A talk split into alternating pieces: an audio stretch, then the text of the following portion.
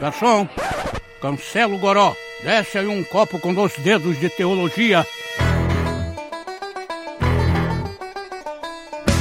Seja muito bem-vindo ao Baixo Clero, o podcast do Dois Dedos de Teologia. Eu sou Iago Martins, o seu apresentador desse programinha Chuchu Beleza de Teologia aqui do seu agregador de conteúdo. Eu estou com a presença de membros da equipe do Dois Dedos, Pedro Pamplona. E aí, galera, estamos aqui. Hoje o Baixo Clero tá baixo mesmo. Vamos lá.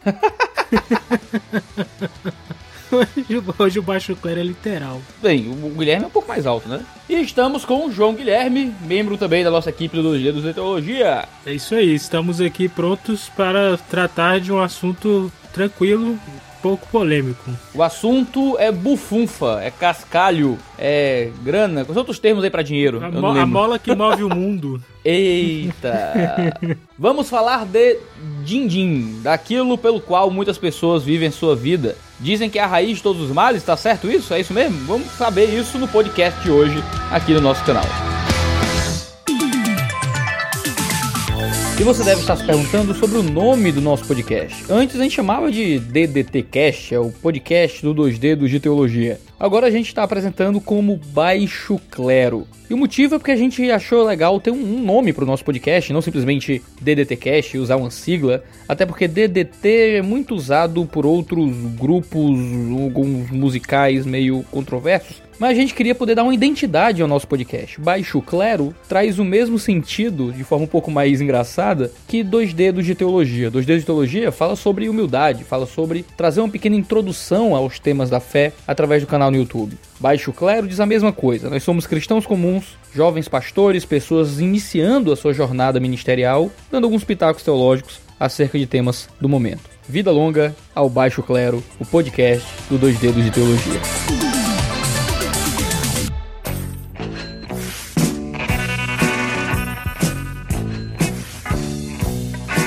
Muito bem, dinheiro é um assunto que move muitas pessoas em muitas áreas, não é? Ah, desde se o dinheiro é uma coisa lícita, se como é, como é que a gente analisa o nosso coração sobre amor ao dinheiro, se ser rico é pecado, né? questões sobre o dízimo, jogar na loteria. Dinheiro é um assunto muito polêmico dentro das igrejas, mas é bom a gente começar com- do começo e fazendo uma pequena introdução sobre o dinheiro e suas utilidades. Pois é, Iago, é, esse tema da utilidade do dinheiro é, é bom para começar mesmo porque ele é, é- serve como gancho para fazer uma espécie de resgate histórico, porque o dinheiro ele sofreu algumas mutações na forma como se lida com ele, na forma como se utiliza.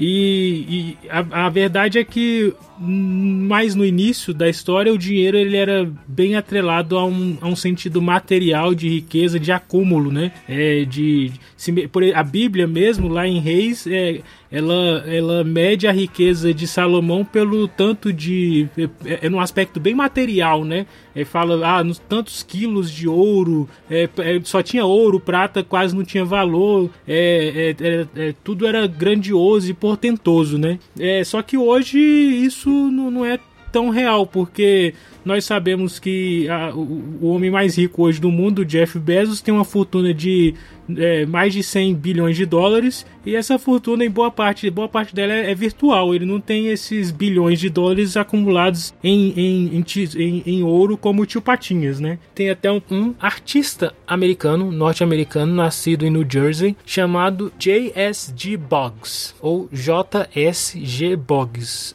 B-O-G-G-S. Esse cara fazia um trabalho muito interessante, morreu em 2017 e fazia um trabalho muito interessante que consistia em pintar dinheiro. É isso mesmo. Então, o trabalho dele estará relacionado com o que discutimos no início do episódio lá, que você vai se lembrar, que a gente conversou sobre essa questão do valor do dinheiro, o valor da cédula, de onde isso vem, e ele fazia uma brincadeira, uma crítica a essa questão do valor da cédula por meio da arte. Então, uma arte bem subversiva e muito interessante, muito inteligente. Por quê? Porque ele pintava essas cédulas eh, de dinheiro de forma muito idêntica à original, com algumas diferenças, botava botava uma assinatura dele, alguma coisa assim, e ele apresentava essas cédulas para pagar consumos que ele tivesse ou produtos que ele fosse adquirir. E aí ele fazia uma espécie de brincadeira com os donos dos estabelecimentos comerciais. É, se você for procurar aí no YouTube, você vai ver que existem vídeos, aí se você entende de inglês, você vai ver ele conversando com o povo e fazendo essas ofertas, que é basicamente o seguinte, ele pinta, por exemplo, ele pinta uma cédula de 50 dólares e oferece para o dono do estabelecimento por um produto de 10 dólares e exige o troco de 40 dólares. E ele fala: Não, eu tô te dando 50 dólares, mas eu quero que você me dê 40 dólares de troco. E aí as pessoas geralmente ficam desconfiadas porque falam: Não, isso aqui não tem valor. Mas o que acontece? Quem aceitou isso depois não dava mais certo porque ele ficou famoso, né? O rosto dele. Mas enquanto deu certo, quem aceitou isso, na verdade, ganhou muito dinheiro porque essas notas viraram milhares de dólares, né? Então o cara pagou 40 dólares, que foi o troco numa cédula pintada, personalizada, que depois valeria milhares de dólares se ele quisesse vender ele nos leilões da vida. Então fica aí muito interessante uma arte aí para fazer refletir sobre o valor do dinheiro JSG Boggs. E o Jacques Ellul tem um livro bastante instigante que se chama O Homem e o Dinheiro. Aprenda a lidar com a origem de todos os males, publicado pela editora Palavra.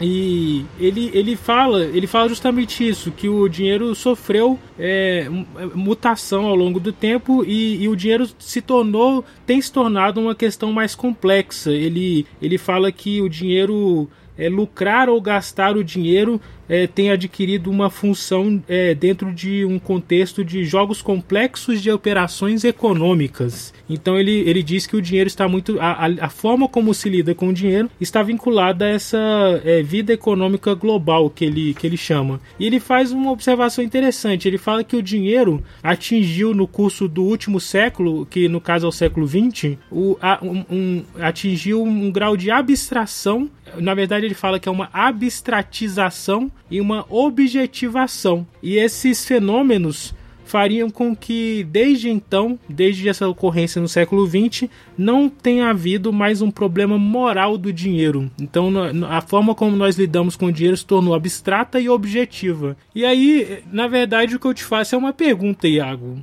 É verdade isso? Não existe mais problema moral do dinheiro? Pois é, uh, quando a gente fala sobre abstração do dinheiro, o Elu provavelmente deve estar fazendo referência ao fato de que o que a gente chama de dinheiro foi uma construção uh, um tanto, como eu diria, orgânica na história do mundo. É o que Hayek, por exemplo, na escola austríaca vai chamar de ordem espontânea. O... Antigamente as pessoas viviam em escambo, né? Trocavam umas coisas pelas outras, né? Elas tinham arroz, o outro tinha pele de animais e eu trocava tanto de arroz por tanto de pele de animal. Mas isso é pouco eficiente, porque uh, eu posso querer muito o seu arroz, mas você pode querer pouco a minha pele de animal. E eu vou precisar, precisar dar muito arroz para conseguir um pouquinho de pele de animal. Com o tempo, as pessoas começaram a encontrar alguns elementos na natureza que eram de troca fácil como por exemplo sal, que foi o primeiro dinheiro. As pessoas trocavam seus bens por sal, porque todo mundo precisava de sal, e usavam o sal para trocar por outras coisas. Então produzia arroz, trocava uma quantidade grande de arroz por uma quantidade grande de sal, e usava esse sal para trocar por pele de,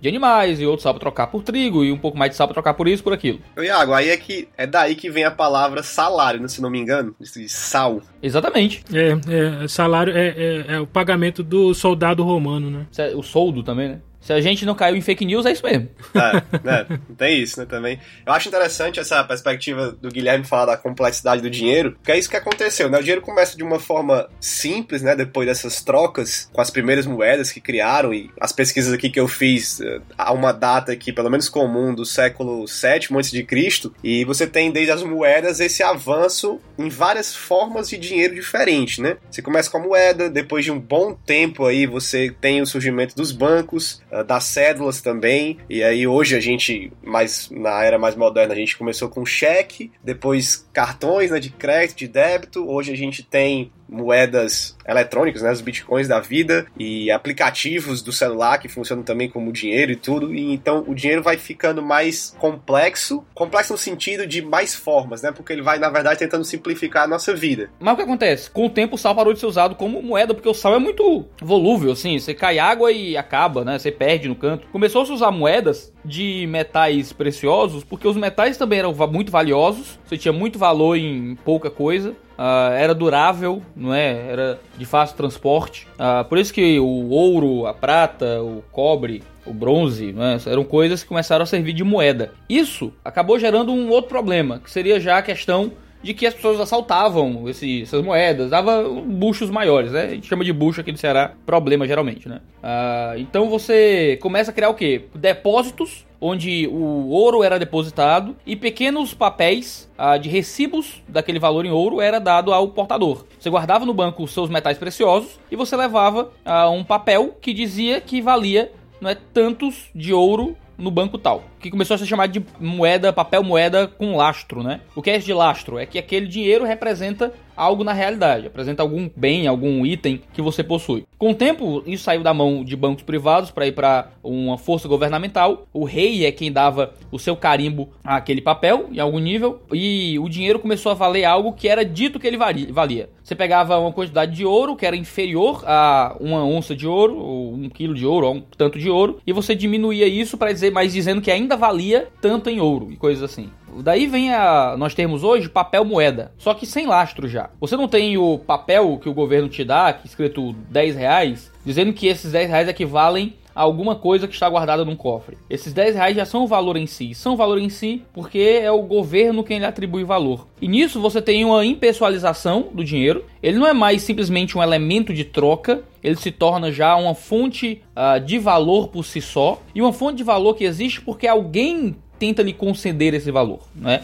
Ah, e o governo tem autoridade sobre esse valor, quando ele aumenta a emissão de papel moeda, quando diminui e coisas assim. Então, ao contrário do que diz o Elu, eu acho que essas realidades que a gente vive agora dão mais peso moral para o uso do dinheiro. Porque existe mais controle sobre isso. Existe mais engajamento de poucos indivíduos sobre o dinheiro e o modo como nós nos relacionamos com ele dentro desse contexto mais complexo. É, e é interessante, é uma questão específica que você falou a respeito do lastro e que o lastro ele é substituído pela autoridade, é, porque o, o governante, o governo, ele se torna autoridade monetária, né? E é porque o, hoje o, o, o governo brasileiro, por exemplo, ele precisa ter lastro, ele precisa ter alguma garantia de que vai pagar suas dívidas, mas é curioso que a emissão de moeda brasileira não é compensada pela reserva de ouro é, o, que, o que o governo faz é, é, reservar outra moeda que é o dólar, né? Isso é muito curioso, porque é uma moeda que se tornou o lastro no mundo, que é, que é o dólar, né? Então, é, você vê que se torna uma coisa muito,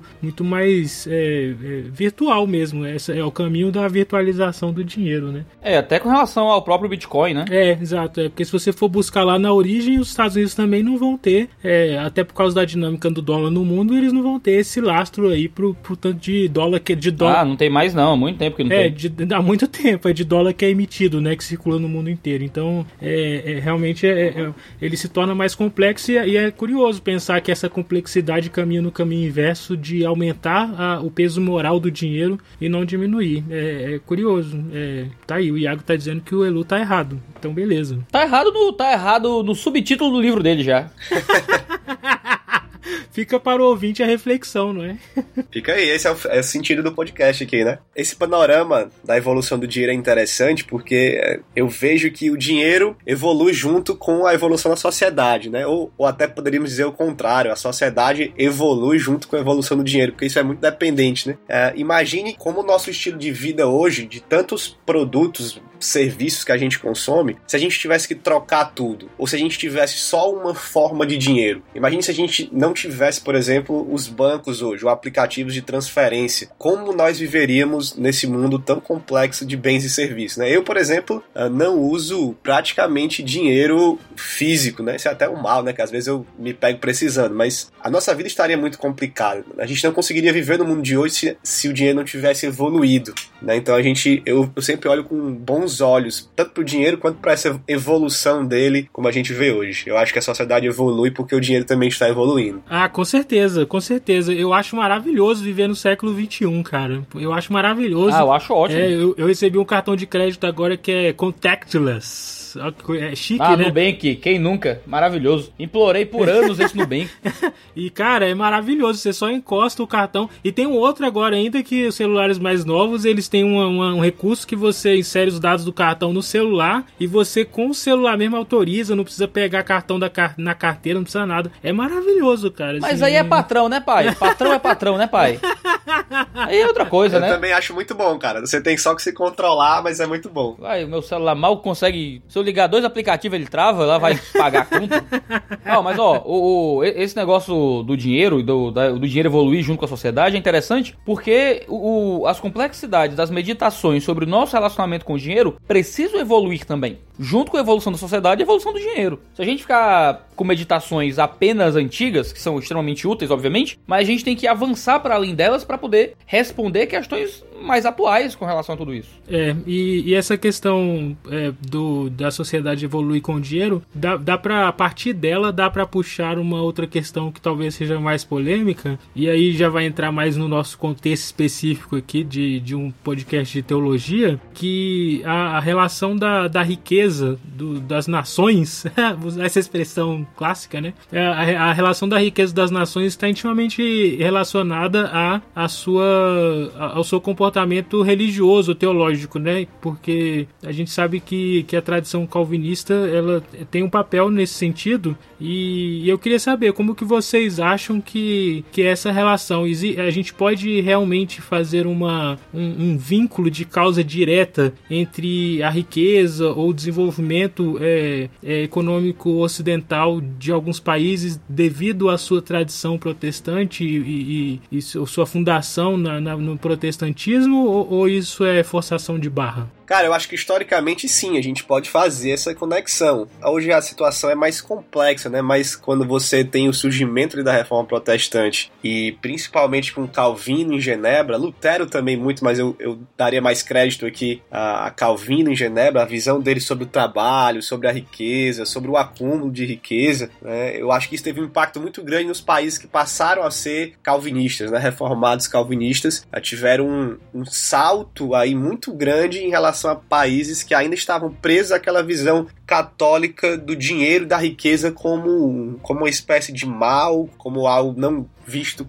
com bons olhos. Então, eu creio que sim, que no, no início desse, desse boom aí reformado, nós tivemos uma, uma grande diferença, sim, que, claro que tem, tem re- resquícios até hoje, que mostra os seus resultados até hoje, mas hoje eu vejo mais complexo, né? Hoje, tanto o catolicismo quanto a maioria das pessoas, não, pelo menos não tem mais essa visão na prática. Pode ter isso no pensamento, mas hoje vive de forma normal com o dinheiro. Mas que fez uma diferença histórica, eu creio que isso é inegável. Sim, existe muito de se atribuir a- aos reformados e à teologia protestante essa questão de o avanço do capitalismo, né? Max Weber já tinha levado sua tese, ah, por mais que Weber seja muito polêmico e poucas pessoas concordem com ele dentro dos âmbitos teológicos mais reformados, a, a perspectiva dele de que há um crescimento nessa questão econômica dentro dos círculos protestantes mais do que nos círculos católicos é muito acertada e é uma questão mais de compreensão bem lógica ah, das próprias percepções de, de vida dentro de percepções mais católicas e percepções mais protestantes. Quando Tomás de Aquino, por exemplo, defendia que a vida contemplativa é superior à vida ativa na sua suma teológica, ou a própria percepção católica de que existe um dualismo entre natureza e graça de alguma forma, faz com que a vida comum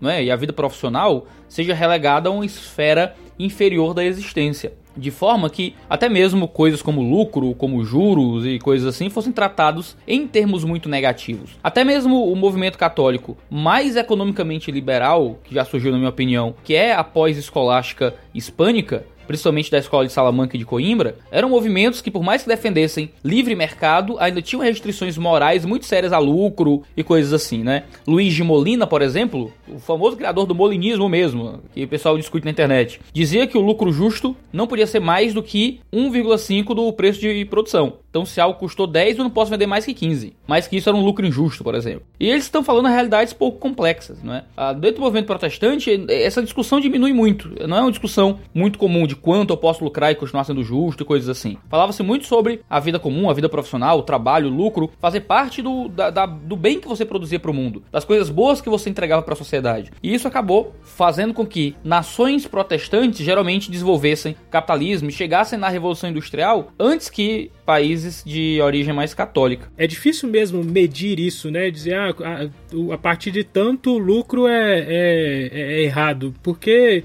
é como você falou, as relações são complexas e isso vai mudar de uma relação para outra. Mas o fato é que existe é, uma, uma tradição de se considerar que, que certo grau de, de lucro é errado. É, ou de lucro não, certo grau de cobrança de juros é errado, né? Tem até um termo técnico no direito, na economia, que se chama anatocismo, né? Que é justamente para se referir à cobrança de juros sobre juros. E, e, e a legislação brasileira, inclusive, ela, ela é, tem uma regulação nesse sentido, que afrouxa muito com relação aos bancos mas, mas existe, essa, existe esse cuidado, essa preocupação aí na, na história, na, na formação da cultura ocidental de que é, o, o juros sobre juros ou os juros exorbitante, é, a prática do, da agiotagem, né, seja, seja combatida porque existe mesmo um limite. Existe um limite ético, né? É, a gente é, não pode pecar por um lado de condenar o, o ganho do dinheiro e, e, a ofereção de lucro, mas também não pode por outro lado é, deixar que a corda seja totalmente frouxa, né? E, e, esse limite ético entra justamente, eu acho que entra bastante em, em questões bíblicas de, de relação com o próximo e, e de relações é, mais diretas ao dinheiro mesmo, até porque a Bíblia se preocupa com o dinheiro, né? Existem eu não tenho o um número agora de cabeça, mas é, fala-se que, que a Bíblia tem muito mais versículos se referindo ao dinheiro do que se referindo a, a outros assuntos que, que, são mais considerados mais religiosos, como fé, né? Então essa relação é importante. Eu ando, eu ando cético com qualquer dado de número que me dão agora sobre Bíblia, sabe? Por quê? Na internet tá muito difícil, cara. Tudo que dizem agora você tem que ir atrás da fonte, da fonte, da fonte, consultar por si só, para ver se é mesmo. Porque... É, isso, isso não foi internet. Isso não foi internet. Tem uns 5 anos, assim, que eu, que eu vi esse esse dado aí, mas não foi na internet. É, então... se é pré-internet, é verdade. é, isso aí também é perigoso, hein?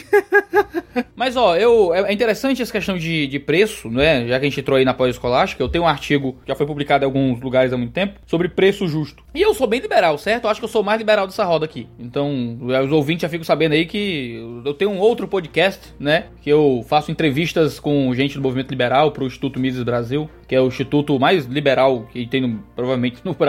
Então, o para mim, é, o justo, o termo justiça, né, para falar de preço justo, se refere muito mais a um, um tipo de jeito de observar a justiça no Antigo Testamento, que Jesus aplica ao Novo Testamento, e falando de relações de trabalho também em, em algumas parábolas, com relação à fidelidade aos contratos, fidelidade àquilo que foi pré-estabelecido, a gente combinou um preço, vai ser aquele preço e coisas assim. Agora, existem questões morais, que esse que não é um podcast hoje para falar de economia uh, como ciência, mas é um, um podcast para falar de questão moral, né? E ainda que eu, como liberal, não é o mais liberal da roda, uh, acredite que deve existir um nível quase que absoluto de liberdade de contrato entre os indivíduos, ainda assim existem questões morais que não deveriam talvez ser reguladas pelo, pelo governo, mas que deveriam ser regulados pelo coração do ser humano que é transformado por Deus. A, a questão é: tudo aquilo que seria economicamente correto é cristianicamente correto, digamos assim?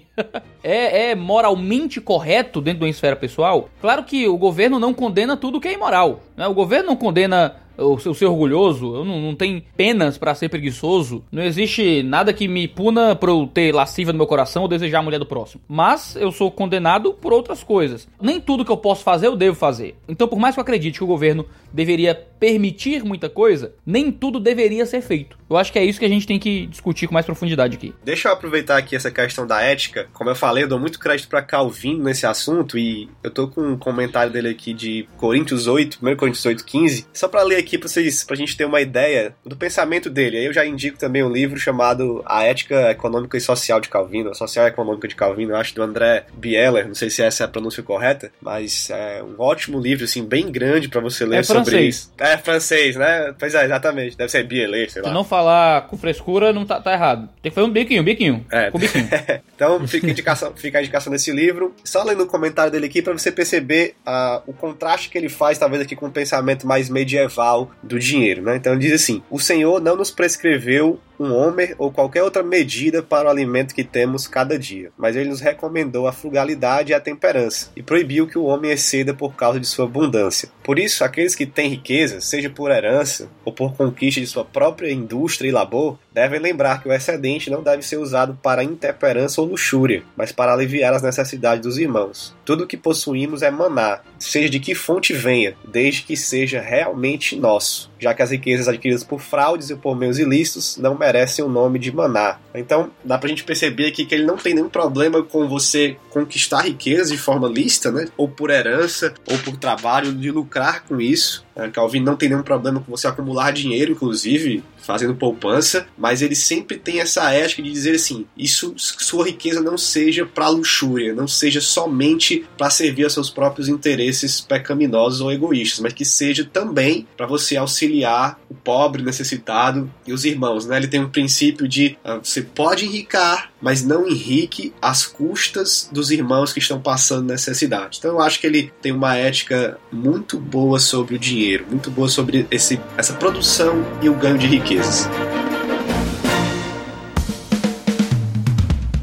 Você está ouvindo o Baixo Clero, o podcast do Dois Dedos de Teologia. Disponível no nosso canal do YouTube, no SoundCloud e no Spotify. O Baixo Clero é financiado pelos patrões do Dois Dedos de Teologia que entram no nosso site, doisdedosdeteologia.com, e financiam mensalmente as atividades desse ministério. Além do clube de assinatura do Dois Dedos de Teologia, o Review, onde você paga um valor fixo por mês e recebe em casa uma caixa de livros, sempre lançamentos do mês, das maiores editoras, com curadoria nossa e frete grátis com o compromisso de sempre enviar mais valor em livro do que você paga de mensalidade. O que você está esperando em se cadastrar no Clube do Review e receber não só boa literatura em casa, não só economizar dinheiro, mas também financiar o Baixo Clero, o seu podcast mensal de teologia. Então vai no nosso site e apoie a popularização de boa teologia na internet brasileira.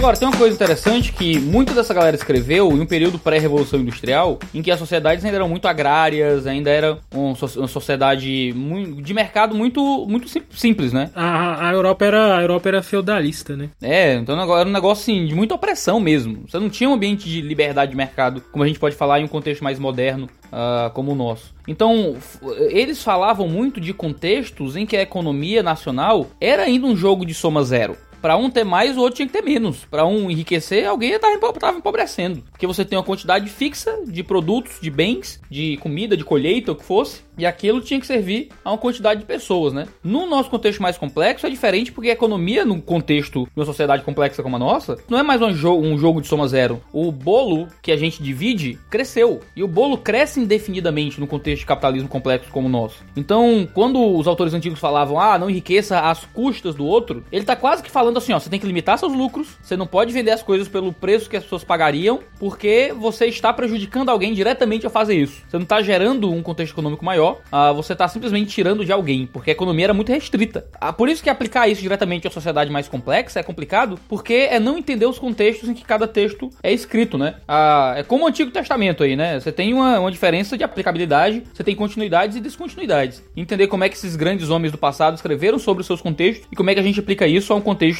de, de alguns dizem até de pós-capitalismo, que é o nosso caso. Sim, sim, eu acho que o princípio fica, mas com certeza hoje é muito mais fácil você produzir riqueza sem tirar a riqueza de alguém, né? O brasileiro tem muito essa ideia ainda marxista, sei socialista na cabeça de que quando você enrica, você está empobrecendo alguém ou várias pessoas, né? Mas hoje nós temos todo um sistema financeiro produção que não, não é necessariamente verdade, né? Você pode é, muito enricar abençoando outras pessoas, inclusive, né? Ora, o, que é o lucro? O lucro é você ter conseguido fornecer para alguém um bem tão valioso para ela que as pessoas estão dispostas a gastar o seu dinheiro para ter aquilo. O lucro é a mais-valia. ah, não. Vou te, vou te tirar do podcast aqui. Pá, excluído. Excluído do podcast. ah, eu não resisti, foi mal. Olha, não vai brincar com isso, que você é um cabo que até pouco tempo tava rezando pra Max, viu? é, que... Denúncia, denúncia, é. denúncia aqui. Quem nunca errou atira a primeira pedra. Lá vai a minha.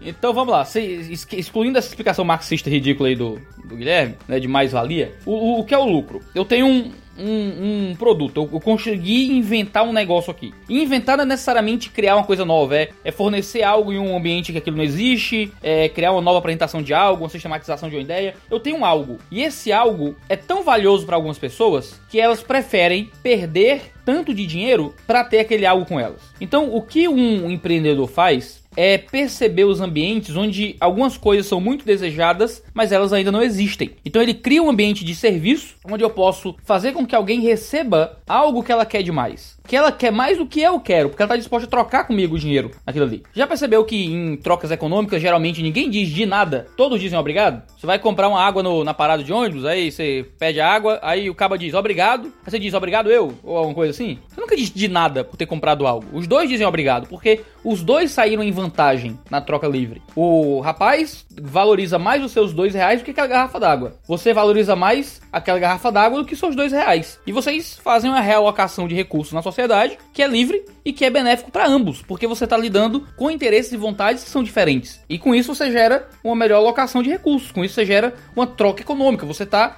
lucrando não porque você tirou algo de alguém, você está lucrando porque você entregou algo para alguém. Você deu a chance de alguém trocar algo que ele tem na mão por uma outra coisa que ele queira ainda mais. E ambos saírem bem nisso, sem precisar nenhum dos dois sair prejudicado. Os dois saem com vantagem nesse processo. Então, numa sociedade complexa de, de capitalismo, de economia de mercado, o lucro não é mais algo que tem que ser tratado como era nos, nos tempos antigos ou nos escritos teológicos dos reformadores, como se o lucro exacerbado fosse necessariamente um pecado ou tirar algo de alguém. Quando um lucro elevado é nada mais do que receber uh, um pagamento mais alto por algo, porque as pessoas estão valorizando valorizando aquilo muito mais do que você valorizaria. Então, o custo de produção de algo é baixo, mas o valor social daquilo é muito alto. E porque o valor é muito alto, as pessoas pagam mais caro por aquilo porque querem, certo? Pra, ninguém precisa para comprar muita coisa. O que é que você precisa para sobreviver? Você precisa de algo de algum pouco de comida, um pouco de, de água, algo que lhe cubra do, do frio e pronto, né?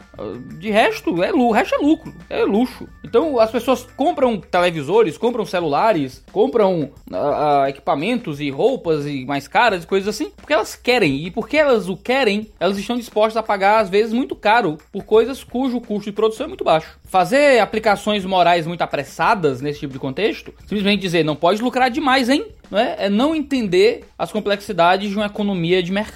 É muito diferente das economias feudais e economias mais rudimentares que existiam no período pré-revolução industrial. E, e essa a questão do lucro, é, do, do lucro alto ou da, do, do acúmulo é, de riqueza se torna um problema no contexto em que existem pessoas sem nada? Como que é biblicamente nós devemos encarar a, a desigualdade de, de riquezas? Ah, aí você toca no meu coração com alegria. A desigualdade social é um problema? Eu acredito que não, cara. Desigualdade não é um conceito que a Bíblia lida, né? Ah, cuide da, dos desiguais, né? Isso não existe. Isso basicamente não existe. Tentam mexer com, com um trecho lá de 1 Coríntios lá, mas é uma leitura muito ruim que se faz. A Bíblia fala de pobreza, de pessoas em situação de miséria, de dificuldade. Um ter mais e outro menos não é a questão que a Bíblia lida. A Bíblia lida com pessoas não terem. A gente no mundo moderno tá tão rico, tão rico rico, o número de pessoas que saem da extrema pobreza é tão grande que agora as pessoas precisam parar de condenar a pobreza, porque o capitalismo está resolvendo o problema da pobreza. Precisam condenar uma outra coisa que o capitalismo se ingera, que é a desigualdade. Como se desigualdade fosse um problema, porque nós somos desiguais, né? Seres humanos são desiguais. Uns terem mais, outros terem menos, por si só, não é um problema econômico que tem que ser corrigido. O problema não é a desigualdade, ok. É, vamos admitir por premissa. O problema é a pobreza, objetivamente um crente rico, ele tem a obrigação moral de agir contra a pobreza? Tem, com toda certeza do mundo. Sim. Entenda assim, entenda. Eu não tô dizendo rico, eu tô dizendo porque a gente tá puxando pro crente. Eu falo crente porque a gente vai admitir que ele tem as mesmas premissas bíblicas que nós, né? Então, é porque o cara que não é crente, ele vai ter outras premissas, não, não, não, não dá nem para discutir. Então, um crente rico, então, ele tem uma obrigação moral de combater a pobreza. Ele não tem a obrigação moral de combater a desigualdade, porque isso sempre vai existir mas ele tem a obrigação de combater a pobreza. É isso? Se, se, a, se a resposta é afirmativa, como lidar com o texto em que Jesus diz que sempre teremos pobres conosco? Sim, o texto de sempre teremos pobres conosco, onde Jesus está aplicando Deuteronômio, ele não está dizendo isso como uma justificativa para a gente parar de ajudar o pobre ou algo parecido. Ele está dizendo que a gente tem que ajudar o pobre, porque eles sempre existirão. Sempre vão existir pessoas pobres, por isso nós precisamos ser engajados no cuidado e no serviço e, na, e no alcance do pobre. Então, o, o quando Paulo fala sobre isso, de nossa preocupação ser com a pobreza, ele está justamente dizendo que a pobreza é um elemento inescapável. Sempre existirão pessoas pobres. Uh, sempre existirão pessoas doentes, que não conseguem produzir uh, valor ao mercado, pessoas de, em, contextos de vida problemáticos que não lhes permitiram uh, entrar nas trocas econômicas. É, existem muitos contextos, né? Viúvas, órfãos, pessoas em outros países. Eh, sempre existirá pobreza, segundo Jesus. Não é? E se sempre existirá pobreza, nós temos essa obrigação moral de ir em direção ao pobre. Isso pode envolver tanto ações econômicas maiores, né? De escolher vender um produto mais barato em determinada re região, escolher uh, essa aquela obra diretamente, ou caridade direta, distribuição de renda direta, não é? De eu pegar algo dos meus recursos e entregar na mão uh, de alguém. Quando Paulo fala em Efésios sobre trabalhar, ele fala isso, né? Quem roubava não roube mais, antes trabalhe, não é? Fazendo o que é bom com as próprias mãos, para que tenha com quem com o que ajudar o outro. Então, antes a gente roubava, né? Agora a gente não rouba mais. O contrário de roubar é trabalhar, porque antes eu tirava as coisas de alguém e agora eu vou entregar algo para alguém através do trabalho. Eu vou fazer algo de bom com minhas mãos, ou seja, trabalhar tem que ser uma produção de algo bom para as pessoas. Eu não posso, ah, eu tenho um emprego, o que, é que você faz? Eu sou assassino de aluguel.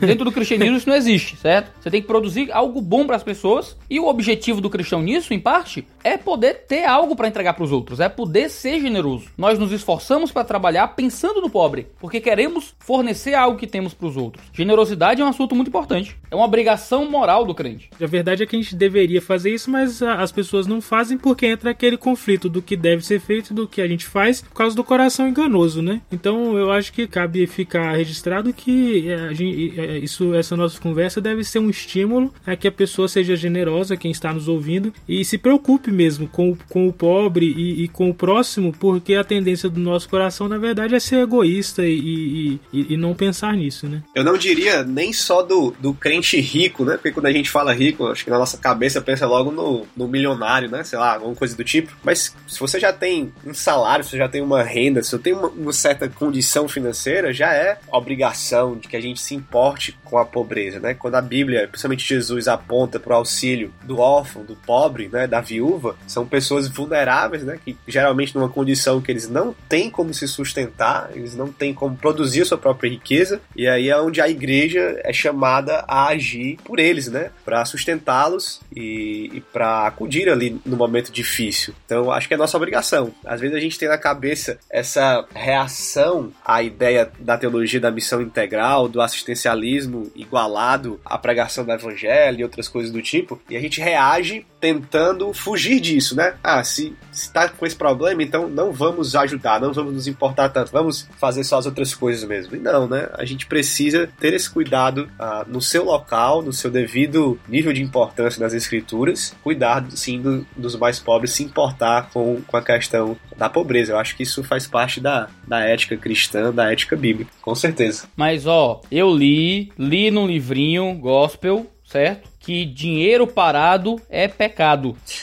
pecado você ter poupança e ficar economizando muito dinheiro. É mesmo? É isso, é, é isso mesmo, João? Quem faz as perguntas aqui sou eu, cara.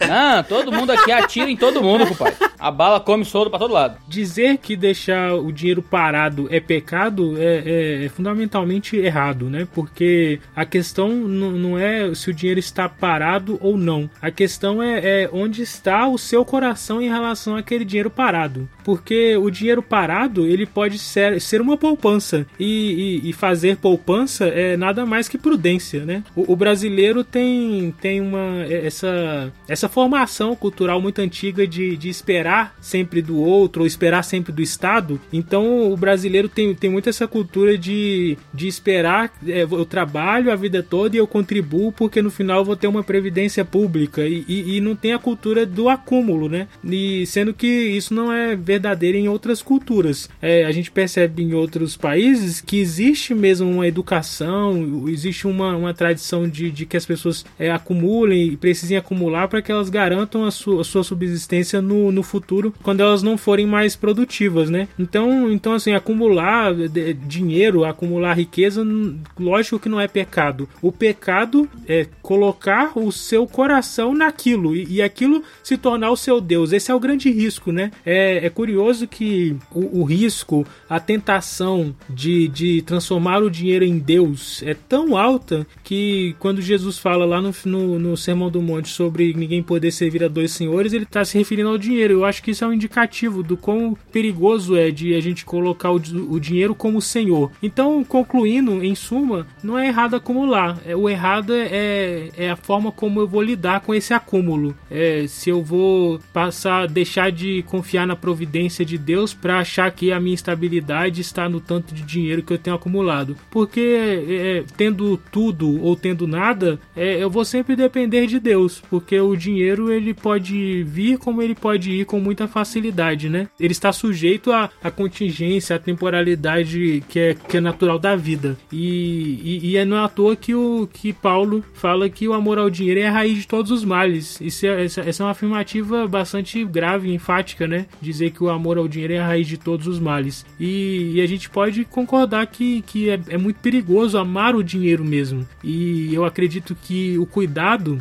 não deve estar no acúmulo em si. O cuidado não deve estar no ato de acumular, mas o cuidado deve estar para que a, a, quem acumula não passe a amar esse acúmulo, né? Não passe a amar o seu próprio dinheiro, porque isso com certeza será pecado e será muito errado. É tão interessante isso porque até o próprio marxismo vai argumentar que você precisa de acumulação de capital para poder fazer investimento. Qual era a grande crítica de Karl Marx aos uh, donos dos meios de produção na Revolução Industrial? É porque eles tinham uma acumulação prévia de capital que lhes permitia serem donos dos meios de produção. Agora, claro que ele vai condenar isso dizendo que essa acumulação prévia se deu por causa do feudalismo e dos abusos e tal. Uh, Mises vai na mesma onda, Hayek vai na mesma onda, a escola de Chicago, a escola austríaca e muitos economistas mais variados vão argumentar que sem acúmulo de capital não existe investimento. Se não existe acúmulo de capital, se umas pessoas não possuem mais do que as outras, ninguém vai ter mais para poder construir, coordenar a força de trabalho, contratar pessoas, dar emprego, arriscar dinheiro e arriscar força de serviço para produzir alguma coisa nova. Todo avanço econômico se dá no nosso, no nosso tipo de economia através de acúmulo e através de pessoas pararem dinheiro, juntarem dinheiro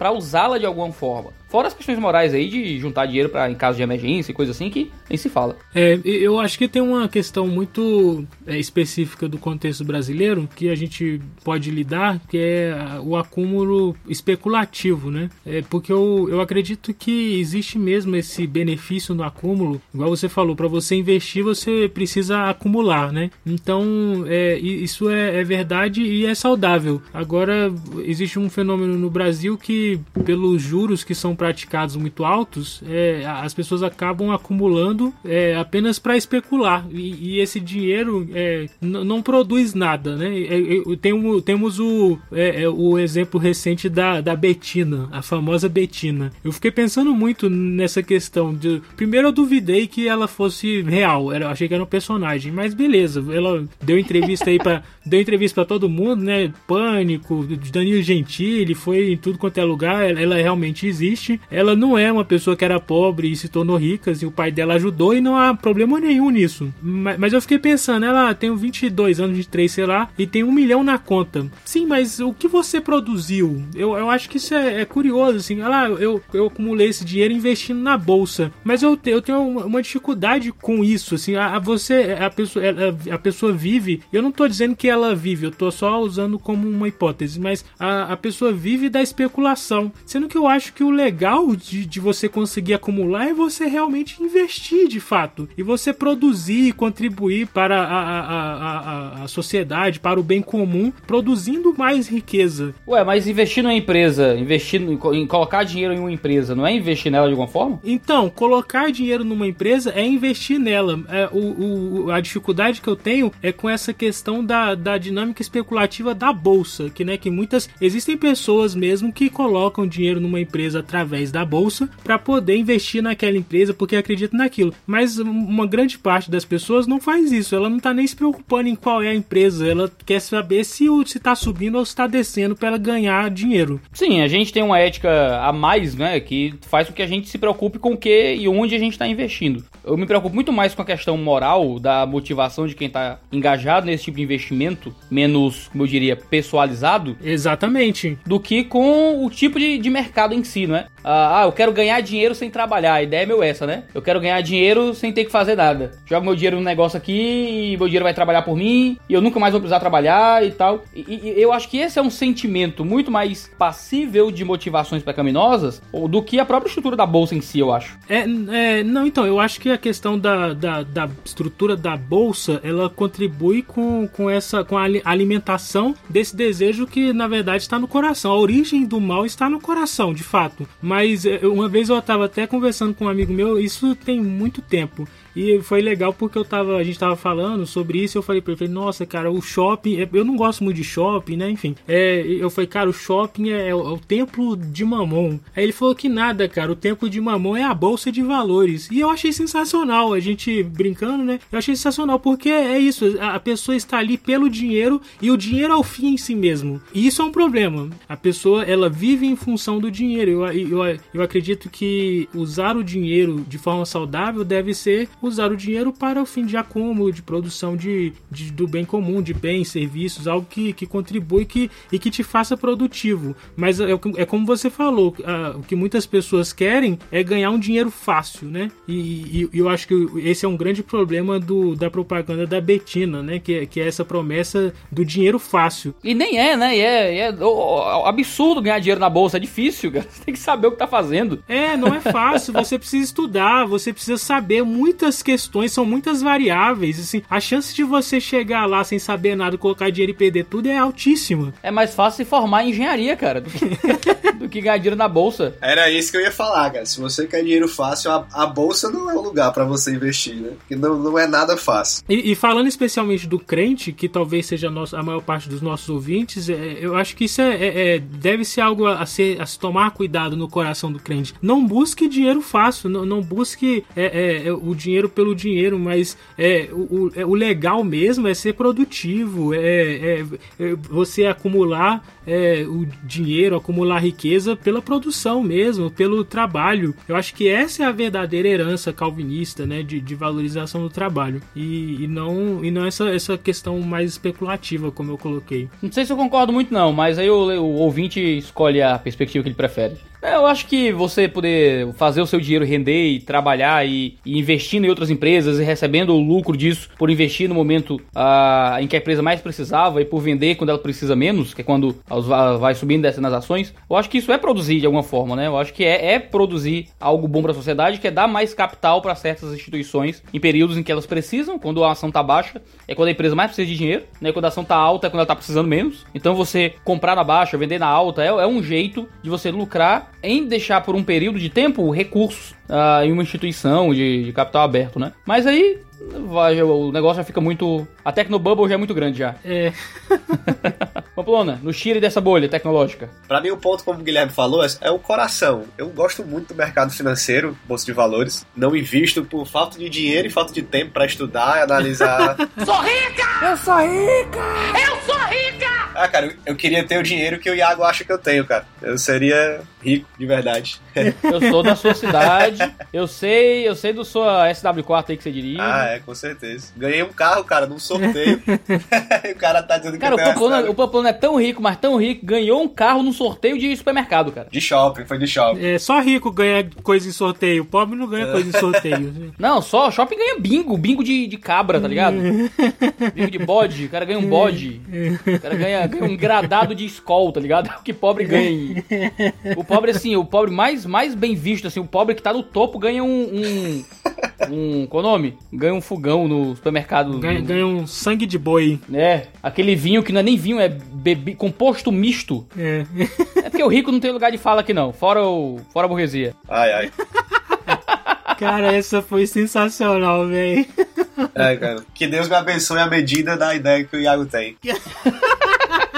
Então, cara, eu, eu gosto muito, assim, do mercado de, de valores, da, da bolsa. Eu acho que também é um investimento super. Falar de novo, acho que é um investimento bom de se fazer se você tiver tempo, se você tiver condições. E o problema realmente está no coração. Tanto com a questão da poupança, como tesouro direto, dinheiro parado. Eu acho que tudo envolve o coração.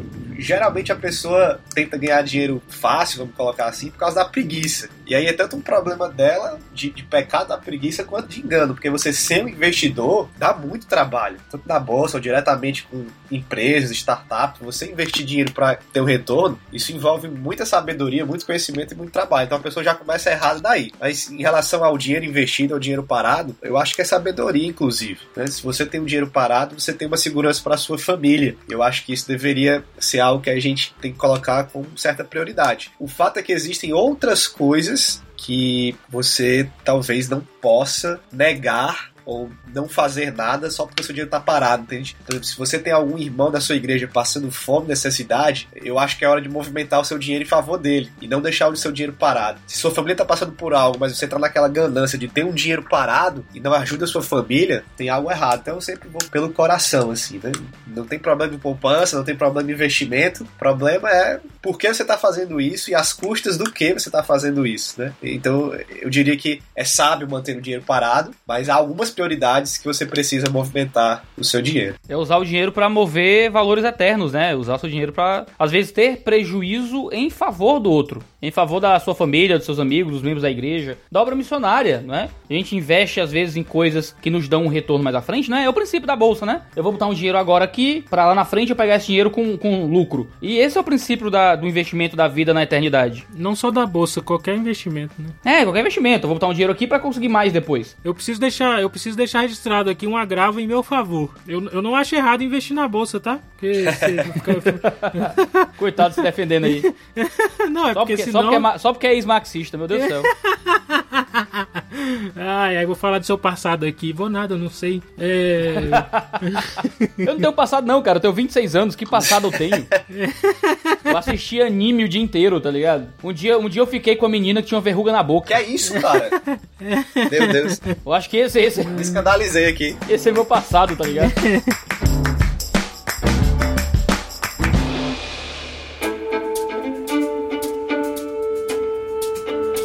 Uma questão que eu queria. Eu acho que a gente tá caminhando pro final, né? Mas eu queria. Tá nada? Já, cara. Meu esboço tá longo ainda aqui. Uma questão que, que a gente não, não abordou e que eu acho que vai tocar em muitos ouvintes é que a gente tá falando muito de investimento, de acúmulo, mas talvez essa seja uma realidade muito mais abstrata para a maioria das pessoas, porque o brasileiro ele, ele é, é, é muito mais endividado do que investidor. Então eu, eu, acho, eu acho que cabe uma palavra nesse sentido mesmo. que Menos o Pamplona, né? não, é, é, ele, é, ele é a exceção só para confirmar a regra. Nós somos a regra, né? É, então, é, eu, eu, acho que cabe uma palavra nesse sentido, né? É, Iago e Pamplona, vocês são os dois pastores aqui do, do da conversa. Qual seria um, um, um aconselhamento bíblico para uma pessoa, um crente que está endividado, que vive endividado, não consegue sair de suas dívidas? O que, o, o que um pastor aconselha para essa pessoa para que ela deixe de ser endividada? Porque para deixarem de ser endividado, eu não preciso necessariamente me tornar rico. Na verdade, nem, nem um pouco. Então, então qual, qual seria o conselho, biblicamente falando, o que eu digo para uma pessoa que é endividada que está nos ouvindo agora? Apesar de termos é, algumas limitações com essa questão de aconselhamento, porque estamos num podcast Procure Seu Pastor. Cara, eu iria para 1 Timóteo capítulo 6. A partir do verso 6, é o texto que eu, eu tô com ele aberto aqui nesse podcast seria minha, meu principal conselho bíblico para essa questão da dívida. Né? E o texto começa assim: De fato, a piedade com contentamento é grande fonte de lucro, pois nada trouxemos para este mundo e dele nada podemos levar. Por isso, tendo que comer e com que vestir, nos estejamos com isso satisfeitos. Então, acho que, uh, acho não, creio com certeza que fugir das dívidas começa com o contentamento, com essa piedade né, de se contentar com aquilo que você tem, com o que comer com o que se vestir. Geralmente a gente se endivida porque nós queremos ter mais do que nós podemos. Né? Geralmente não, né? Sempre, né? É a regra, né? A gente gasta mais dinheiro no cartão de crédito ou algo do tipo, é, faz promessas de dinheiro, vamos colocar assim, que a gente não pode pagar porque a gente quer ter mais do que a gente precisa ter e do que pode ter, que aí que é o problema, né? Não tenho nada contra você ter mais do que o necessário, né? Acho que todo mundo, praticamente, muita gente tem mais do que o necessário para viver, não tem problema nenhum nisso. O problema é querer ter mais do que você pode. Então, para mim, esse é o texto para você fugir das dívidas, né? O, o versículo 9 diz: Os que querem ficar ricos caem em tentação. Então, às vezes, a gente quer ficar rico rápido demais, quer investir em coisas que não são boas, e cai em promessas aí eh, do tipo Betina, talvez, e acaba colocando dinheiro que a gente não tem também, fazendo empréstimos e acaba se endividando por essa loucura de querer ficar rico a qualquer custo e numa velocidade mais rápida do que o normal. Então é nesse contexto que Paulo vai dizer que o amor ao dinheiro é a raiz de todos os males. Nesse contexto aqui, quando você não tem contentamento, quando você ama mais as coisas e ama mais o dinheiro, no seu coração está já no nível de idolatria. Então é quebrar isso, né? Quebrar isso, você vai quebrando as dívidas, você vai se protegendo das dívidas. Então aqui a gente coloca esse princípio, né? Não é o dinheiro que é a raiz de todos os males, é o amor a ele que é a raiz, é a cobiça do dinheiro que é a raiz de todos os males. Então esse é, o, é a prevenção, né? o contentamento. Se você já tem dívidas, né? você tem que começar a pagá-las, né? E aí você vai ter que cortar alguma coisa que vai mexer também com aquilo que você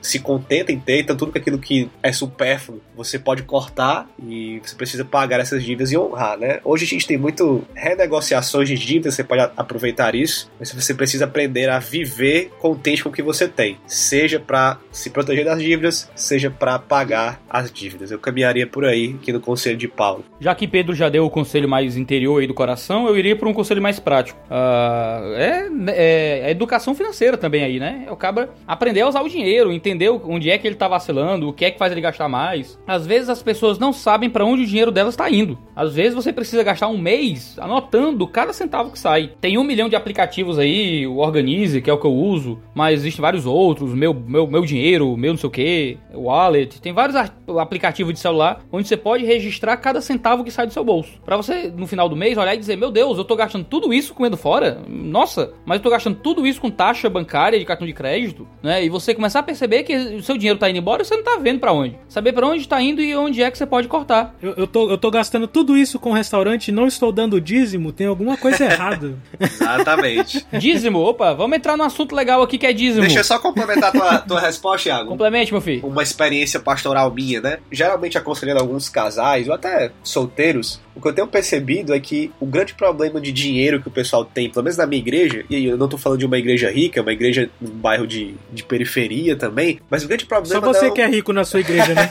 que é isso, cara. O pessoal vai lá dizer, só o pastor é rico tem algum problema, né? Então, o grande problema que eu vejo com o dinheiro não é a falta do dinheiro, é o mau uso do dinheiro. É dificilmente eu recebo alguém que tá assim, olha, não tenho dinheiro para nada. Né? Tem, claro, o pessoal tá desempregado, mas geralmente é o pessoal que não sabe lidar com o dinheiro, que gasta mais do que pode gastar, gasta mais do que tem. Geralmente é o cartão de crédito que é o grande vilão. Né? Então é uma experiência que eu tenho assim de que, pelo menos o grande problema que eu percebo é exatamente a educação financeira, é você se contentar e você viver de acordo com o seu salário. Se você fizer isso, já tá livre de muito problema. Aí. É tipo lei da conservação da massa, tá ligado? É só você saber, é só você gastar menos que você ganha, ponto. Ah, mas eu ganho muito pouco e tenho que gastar muito, né? Tudo bem, aí você, existem circunstâncias de vida que são complicadas. Você tem familiares doentes, é, coisas, situações das mais variadas que às vezes geram gastos que são necessários, né? Principalmente saúde, moradia, são gastos às vezes muito necessários. Mas na maior parte das vezes, cá entre nós, as pessoas que estão endividadas, sem grana, não são pessoas que tiveram que comprar muito remédio pro filho em um certo período. São pessoas que vão pro restaurante muitas vezes na semana, sabe? São pessoas que gastam dinheiro, que tem um milhão de taxa de cartão de crédito, que tá pagando e, não, e nem vê, porque não confere a fatura do próprio cartão. E nunca ligou para renegociar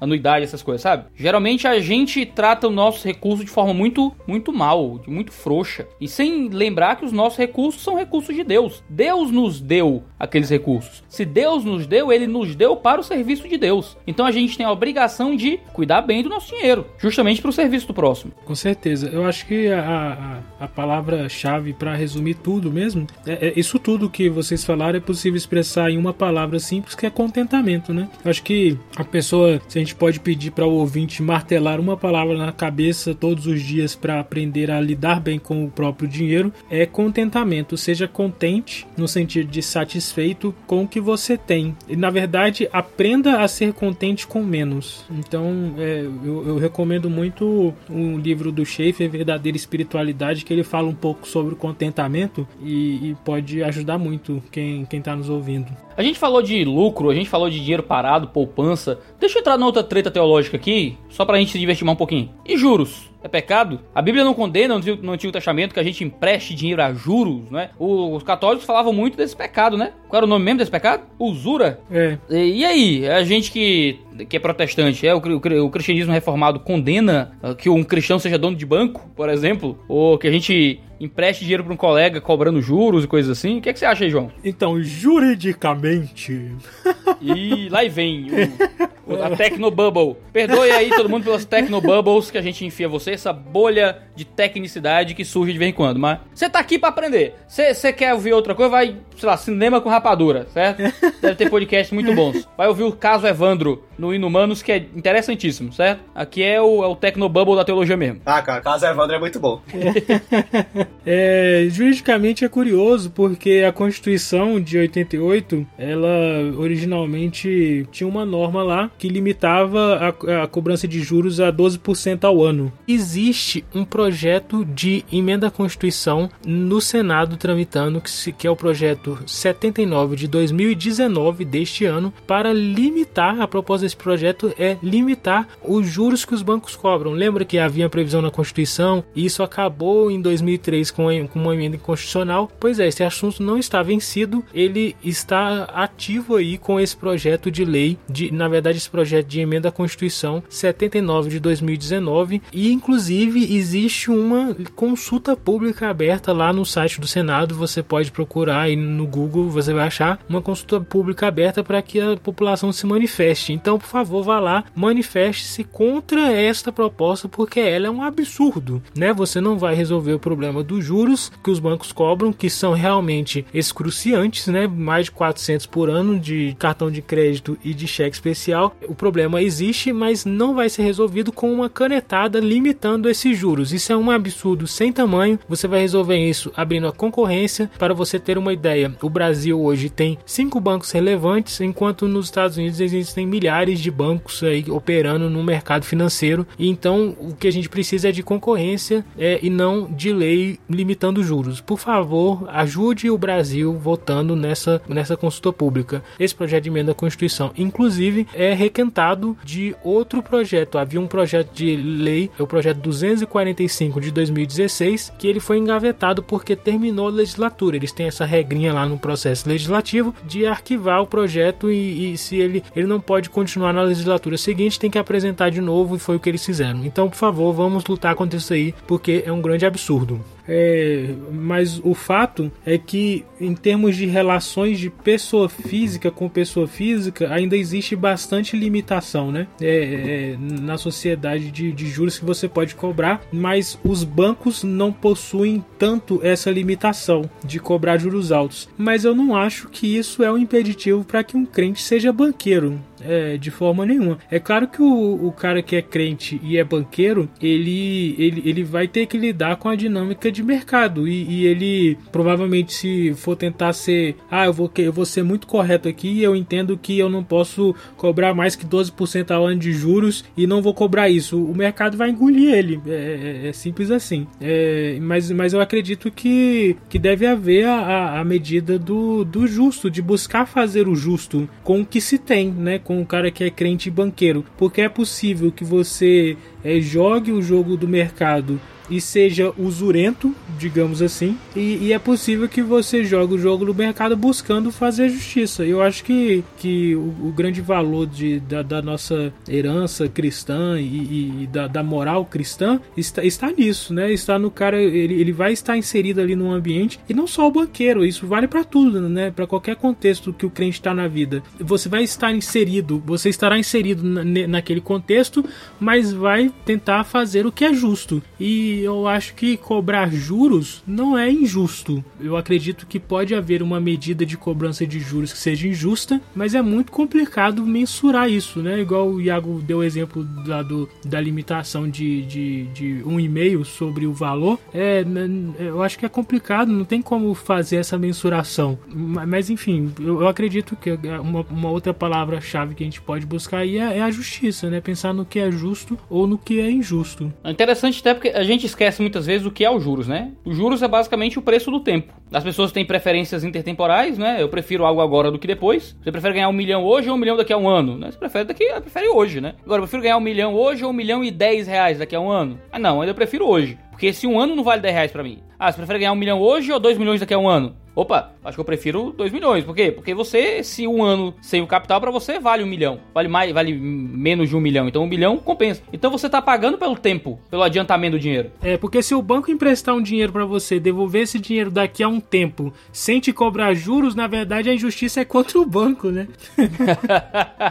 é, você tem tanto a questão da compensação financeira uh, da inflação, né? Que existe, quanto a próprio, o próprio preço do tempo, o preço desse adiantamento. Tanto que um livro livro famoso sobre juros se chama O Preço do Amanhã. Ah, numa, economia de, de, numa economia de juros livres, o, o, valor dos juros representaria os interesses de poupança e os interesses de crédito. Né? E o juros seria um preço livre que iria ser um dado de mercado para apresentar esses interesses de crédito e de poupança. O que não acontece no nosso caso, né? O juros ele é definido meio que arbitrariamente, ou, deve, ou é de júri, né? Definido arbitrariamente. Mas o que acontece é, o cristão ele pode emprestar dinheiro a juros, né? No Brasil é crime, né? É agiotagem. É, ô, ô Iago, deixa eu só. Eu, eu obrigado, Senhor. Nós vivemos no século 21 e temos o Google. E eu coloquei aqui no Google. Então, só é, é, é, muito curioso. É o artigo 192, parágrafo 3 da Constituição, que essa redação foi revogada em 2003, emenda constitucional em 2003, que dizia assim: as taxas de juros reais, nelas incluídas comissões e quaisquer outras remunerações direta ou indiretamente referidas à concessão de crédito, não poderão ser superiores a 12% ao ano. A cobrança acima deste este limite será conceituada como crime de usura, punida em todas as suas modalidades nos termos que a lei determina. Então, é, isso foi revogado em 2003, mas veja que de 88 a, 2000, a 2003, 15 anos, essa redação ficou aí é, vigendo, né? Então, era, era usura cobrar juros maiores que 12%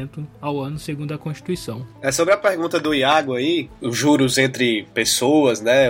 Irmãos para irmãos na igreja, enfim, uh, eu não vejo nenhum problema no mercado financeiro como é que o mercado financeiro ganha dinheiro? Ganha dinheiro em cima do dinheiro. Então, é a forma do mercado financeiro existir. Eu acho que a cobrança de juros ela é normal e é, e é válida, né? Como você falou, é o preço do tempo. Então, isso, isso faz parte do nosso mercado. Quando a gente vai para pessoas, o ponto que eu ia tocar é exatamente isso. Hoje no Brasil é crime uh, a agiotagem, né? Emprestar dinheiro a juros. Então, como eu creio que não é um crime que contradiz a escritura, na escritura não tem nenhum mandamento que você deve cobrar juros, né? Pelo contrário. Então, acho que que é uma lei boa que a gente deve se submeter. Então, seria errado nesse sentido, começando daí, pelo fator criminal de emprestar dinheiro a juros. Fora isso, ficaria a polêmica, né? Será que a Bíblia condena ou não? Eu poderia dizer, pela minha ética, assim, que eu acho que cobrar juros de um amigo, de uma pessoa, de um irmão da igreja, para mim não entra muito na ética cristã. Ah, você entrou no ponto legal aí, Paplona, do ah, emprestar juros para um amigo e irmão da igreja. Eu fui dar uma, re uma repassada nos textos bíblicos do Antigo Testamento que condenavam emprestar dinheiro a juros, e eles condenam que se faça isso dentro do povo de Israel, majoritariamente. Não falam sobre o estrangeiro, aquele que não é de dentro do povo. A impressão que dá é que dentro do povo de Israel existe uma ideia de irmandade e de familiaridade, que era civil, mas também era religiosa, que deveria dar a eles esse ambiente de caridade, de serviço ao irmão. Aí, tipo, imagina, emprestar dinheiro a juros para tua mãe? N não é uma coisa que se faz. Mãe geralmente empresta dinheiro pros filhos e Banco Mãe é a melhor coisa que tem, né?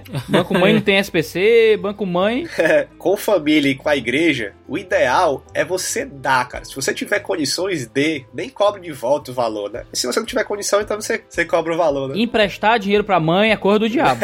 Emprestar dinheiro pra mãe tem que dar. Mãe, mãe, pai. É, não, tome, é seu. Exatamente. Claro que nem sempre isso é possível, né? Às vezes a pessoa precisa de um dinheiro por um tempo e tal, você não tem como dar, não sei o que, mas, mas cara, emprestar dinheiro a juros, né? Tentar lucrar em em cima, né, ou não assumir aquele leve prejuízo de o dinheiro demorar um pouco para voltar, quando você tá lidando com família, é absurdo. E quando você fala de igreja, é a mesma coisa. Você tem uma unidade de irmãos e um laço muito mais poderoso que o laço de sangue, em que deveria existir essa, essa entrega e essa perca de dinheiro mesmo, esse investimento que talvez dê prejuízo em níveis humanos, mas que gera um lucro muito maior que qualquer ação da Betina aí na eternidade. É, é, fazer isso seria confundir relações familiares e relações eclesiásticas com relações comerciais, né? Que o que é errado. É, seria transferir, tornar todas as relações é, comerciais. É, até fora da igreja, assim, eu acho que você, se você tiver amigos, conhecidos seus, que você quer emprestar algo, eu, eu não vejo com bons olhos você cobrar juros, né? Eu não vou entrar aqui se é proibido ou não. Pela lei é, né? Mas falando assim, fora da lei, algo moral, cristão, não entro nem muito nessa questão, mas eu acho que não veria também com bons olhos. Se eu posso emprestar, eu empresto, ele me devolve o dinheiro, mesmo o valor que eu emprestei, e se eu posso dar, inclusive, a gente deveria dar, assim, abrir, abrir mão, né? Pra abençoar alguém. Minha ética é assim: se um amigo me pede dinheiro, eu calculo. Eu prefiro perder o dinheiro ou perder o amigo, né? e aí,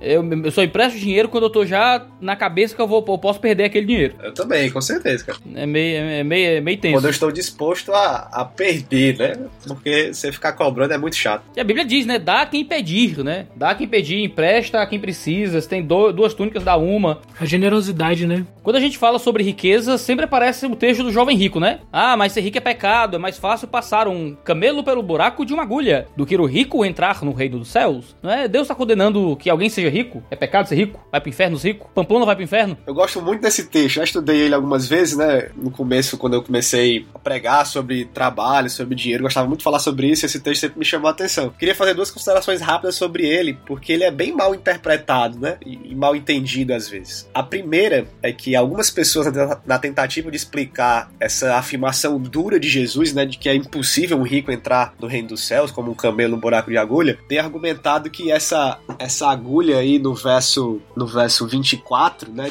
Mateus 19, 24, seria uma, uma porta, um portal em Jerusalém, né? Que teria essa, esse tipo de entrada, um local em Jerusalém chamado de agulha, popularmente. Então Jesus está dizendo que é, ali é difícil um camelo passar, mas não é impossível, ele passa nessa, nessa porta, né? Com, com certa dificuldade. É, eu não creio nisso, não, não há muita base histórica nem geográfica para isso. Inclusive, os principais comentaristas de, de Mateus também não vão por aí. Poderia citar o, o, Carson, por exemplo, de que o Kinner também não, não compra essa ideia. Eu não vou por aí. Eu creio mesmo que Jesus está dizendo que é impossível um rico entrar no reino dos céus, como é impossível um camelo passar no buraco de agulha. Jesus faz uso desse espécie de ditado popular aí, né? Ele pega talvez o menor espaço que veio na cabeça dele, o buraco de uma agulha mesmo, e o maior animal que se tinha naquela região ali em Israel. Então ele tá fazendo essa comparação, né? É até um ditado que, que vem da Babilônia, se eu não me engano, que eles diziam, eles usavam o elefante, porque lá era o maior animal que eles tinham, mas aqui é o camelo que ele usa. Então a ideia mesmo é ser impossível de alguém rico entrar no reino dos céus. Agora, essa afirmação tem que ser lida no contexto da conversa com o jovem rico, que é a minha segunda observação, né? A gente tá falando de um cara que perguntou para Jesus o que deveria fazer para ser salvo, já que ele cumpria toda a lei, e Jesus responde que ele deveria deixar o seu dinheiro, né? E seguir Jesus. E aí aqui entra o contexto cultural, religioso da época os judeus tinham na cabeça de que a riqueza era um grande sinal de bênção de Deus. Você pode olhar para os exemplos de Abraão, de Isaac, de Jacó, de José, de Davi, Salomão, que eram homens muito ricos, abençoados por Deus. Então eles tinham na cabeça de que a riqueza seria um sinal de salvação, porque ele era tão abençoado por Deus, é um homem tão íntegro, tão justo, que a riqueza indicaria que ele é salvo. Então o que Jesus está combatendo é essa ideia aí de que você pode conquistar a salvação pelos seus próprios meios e que a riqueza indicaria isso. Então ele está falando que, nesse sentido, pelas obras, ou por essa bênção da riqueza, é impossível você ser salvo. É por isso que ele diz: nenhum rico entrará no reino dos céus. Não é a riqueza que determina isso. É tanto que o, o verso 25 diz que os discípulos ficaram perplexos, né? Se esse homem rico, se alguém rico não pode ser salvo, quem é que pode ser salvo então? Porque eles tinham essa mentalidade na cabeça. E aí Jesus responde responde, não, para o homem é impossível, o homem não consegue se salvar, mas Deus faz todas as coisas possíveis. Então é, é nesse sentido aqui que eu entendo o texto. Jesus combatendo essa ideia que a salvação é por obras, é pelo cumprimento da lei ou por uma indicação de uma bênção por meio da riqueza. E ele está dizendo que por isso é impossível que o rico entre nos céus. Não que alguém que é rico, simplesmente por ser rico, não pode ir para os céus. Então não é uma proibição a ser rico. A gente tem que entender esse texto dessa, dessa forma assim que eu acho que é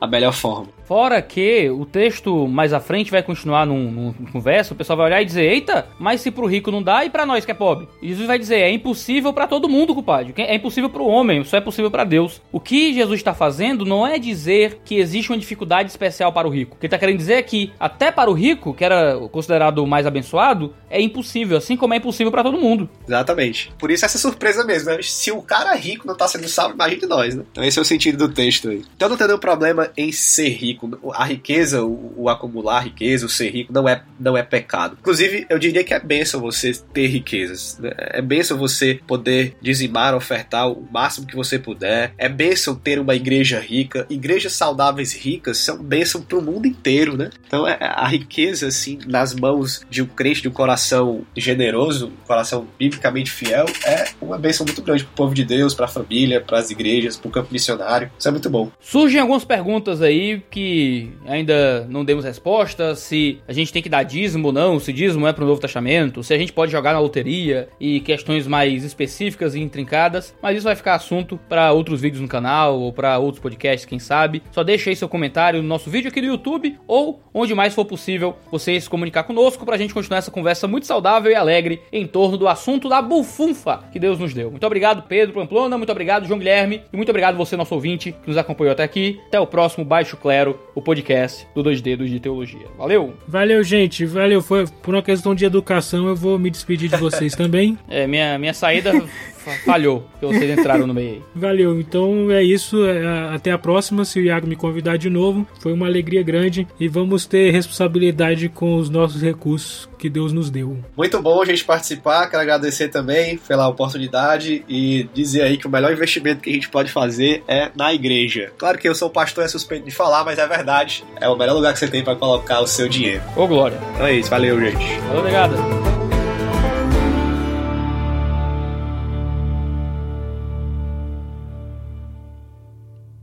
Este podcast foi editado por Mac Bibotalk Produções.